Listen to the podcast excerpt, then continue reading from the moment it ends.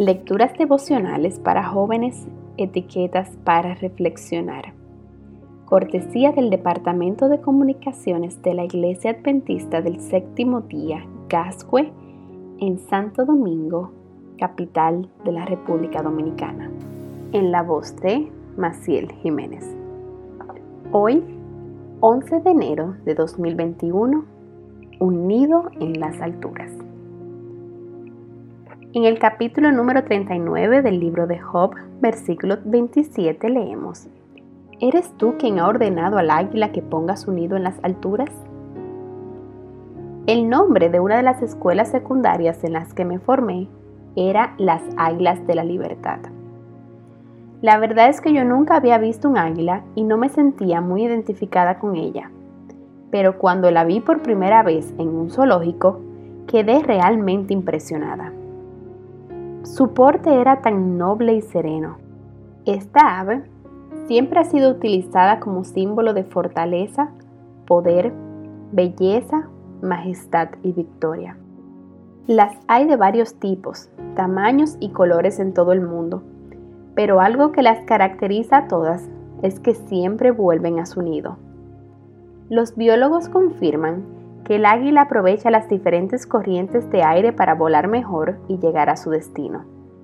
Usa la fuerza de estas ráfagas para tomar mayor impulso y desplazarse a mayor velocidad. Lo que puede derribar a otras aves favorece a las águilas.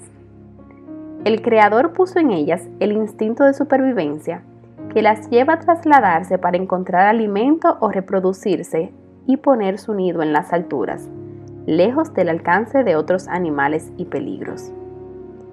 Podemos confiar que, si las dotó de estas características, Dios también nos dará la capacidad de imitar alguna de estas cualidades. Las ráfagas que se presentan inesperadamente pueden ser parte del propósito de Dios para llevarnos con más fuerza y rapidez a nuestro destino. El creyente tiene siempre en el Señor un poderoso auxiliador. Tal vez no sepamos cómo nos ayuda, pero esto sabemos. Nunca falta su ayuda para aquellos que ponen su confianza en Él.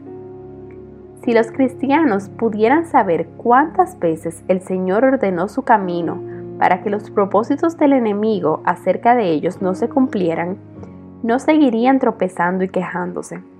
Su fe se establecería en Dios y ninguna prueba podría removerlo.